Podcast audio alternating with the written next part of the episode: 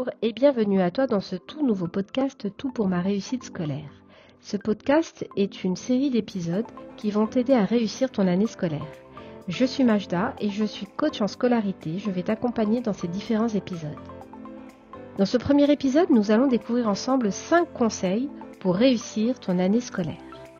Le premier conseil que je te donne, c'est que tes notes ne sont pas un reflet de ta valeur. Tes notes ne sont pas un reflet de ta valeur. Ta valeur, c'est une valeur propre qui ne changera pas avec des mauvaises notes. Sache que parfois on a des loupés, parfois on a des mauvaises notes. Soit on n'a pas compris la consigne, soit on a manqué de méthode pour réviser, soit on a été envahi par le stress, soit on a eu une mauvaise nuit de sommeil. Il peut y avoir X raisons, X facteurs qui font qu'on a eu une mauvaise note. Parfois ces mauvaises notes perdurent, on en a plusieurs, ça arrive. Si ça dure, il faut essayer de trouver la cause mais ce n'est absolument pas un reflet de ta valeur. Ne te dévalorise pas et ne laisse personne ne te dévaloriser. Souviens-toi que Albert Einstein, l'un des plus grands génies de tous les temps, était taxé d'idiot en classe. Mais le problème, ce n'était pas lui, c'était la méthodologie appliquée en classe qui ne lui était pas adaptée. Donc en mettant le doigt sur la bonne cause des notes, on se rend compte qu'on peut très facilement les améliorer. Mais toujours est-il qu'il ne faut absolument pas qu'elles viennent ternir notre image et notre estime de soi. Le deuxième conseil que je vais te donner, c'est de savoir que l'échec en tant que tel n'existe pas.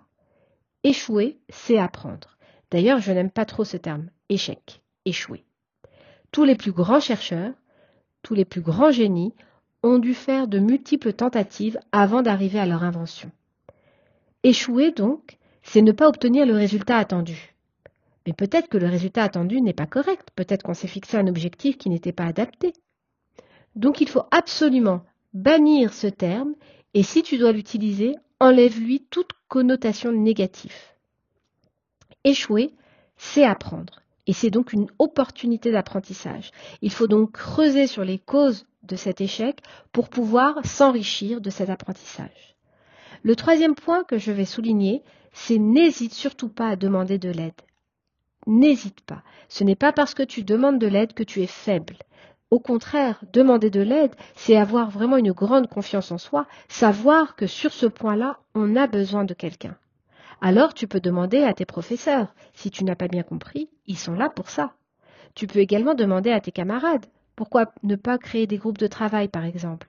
Peut-être que la méthodologie que tu as appliquée n'était pas correcte jusqu'à présent. Peut-être qu'effectivement tu n'as pas compris et tu as besoin qu'on te réexplique. Souvent, nos camarades nous réexpliquent plus clairement que nos profs. Et oui, parce qu'on a les mêmes mots, on utilise les mêmes mots, et peut-être même qu'on a moins cette barrière-là qu'on se fixe face à l'adulte. Enfin, parle-en à tes parents. Tes parents sont souvent pris par le travail et par le stress et par la fatigue, mais ils sont là pour toi. Ils seront toujours là pour toi et pour t'accompagner. Donc n'hésite pas à leur en parler. Vous trouverez ensemble une solution à ta situation, comme faire appel à des cours de soutien, comme faire appel à un coach scolaire. Alors la différence, quelle est-elle?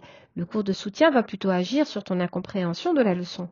Le coach scolaire va plutôt t'aider à trouver une bonne méthodologie de travail, à t'aider à gérer ton stress, t'aider à travailler sur ton estime de soi si cela est nécessaire. Donc le troisième point est, n'hésite surtout pas à demander de l'aide. Le quatrième point, et non des moindres, c'est ne te compare pas, ne te compare jamais. Ne dis pas mais pourquoi un tel a des bonnes notes et pourquoi un tel a l'air d'avoir une vie tellement parfaite? Sache qu'on ne sait jamais ce qui se passe dans la sphère privée. Et si dans ton cas tu as des problèmes, tu as des situations un petit peu difficiles à gérer à la maison, sache que ces problèmes-là, c'est maintenant que tu les vis, mais que plus tard tu ne les auras pas. D'autres les auront plus tard et ne les ont pas maintenant. D'autres les ont maintenant aussi, mais tu ne le sais pas. Donc, ne te dévalorise pas et ne te compare pas aux autres. Ces situations de vie que tu vis maintenant, tu vas réussir à les surmonter. Et tu vas même en ressortir grandi, tu apprends à interagir socialement et à gérer des situations, ce que d'autres apprendront peut-être plus tard. Donc surtout, ne te compare jamais aux autres et ne te dévalorise pas.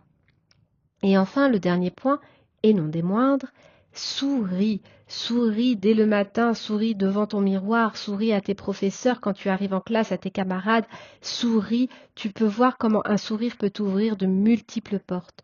N'oublie pas que tes professeurs sont des êtres humains avant tout, Peut-être qu'ils ont eu des mauvaises journées aussi. Ils ont peut-être aussi des situations compliquées à gérer à la maison.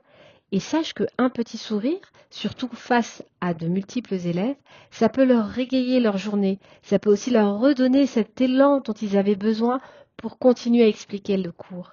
Donc n'hésite pas à sourire et tu verras, c'est la méthode Coué comme on dit. Ce sourire entrera dans ton cœur et tu en sortiras épanoui. Voilà, j'espère que ces cinq conseils t'auront aidé pour cette année scolaire et je te dis à bientôt pour le prochain épisode.